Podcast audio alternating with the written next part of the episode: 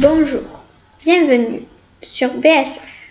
Je suis Félicien, élève de 6e, et je vais aujourd'hui vous parler de la commémoration de l'armistice en France.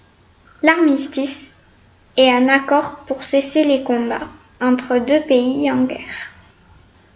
Il signifie la fin du conflit et le début de la paix. En France, il y a deux armistices célèbres qui correspondent à la fin des deux conflits mondiaux. Le 11 novembre est l'armistice signé entre la France et l'Allemagne en 1918.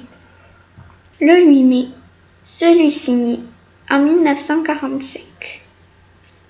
Le jour de l'armistice est un jour de fête nationale et donc un jour férié. Dans la plupart des communes de France, une cérémonie de commémoration est organisée devant le monument aux morts.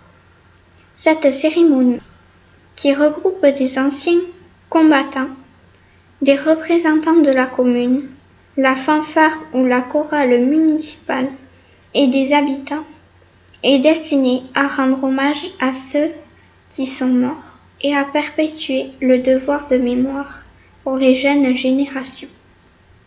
Depuis deux ans, je participe régulièrement aux cérémonies de commémoration du 11 novembre et du 8 mai, organisées par la mairie de mon école. Avec d'autres camarades, nous avons lu des extraits de lettres de soldats ou des poèmes qui rendent hommage aux résistants.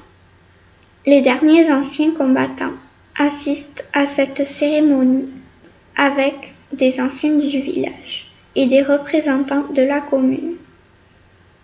Le maire, accompagné de membres du conseil municipal, prononce un petit discours, puis lit un message du président de la République. La Marseillaise est ensuite diffusée. Puis les enfants, dont je faisais partie, lisent le texte qu'ils ont préparé. Tout cela dure environ une demi-heure. J'ai beaucoup aimé participer à cette commémoration. Cela m'a permis d'apprendre ce qui s'est passé et de ne pas l'oublier. Je trouve que le devoir de mémoire est quelque chose d'essentiel. Les jeunes générations doivent savoir ce qui s'est passé. Cela fait partie de notre histoire et cela est encore plus important maintenant que la plupart des anciens combattants sont morts.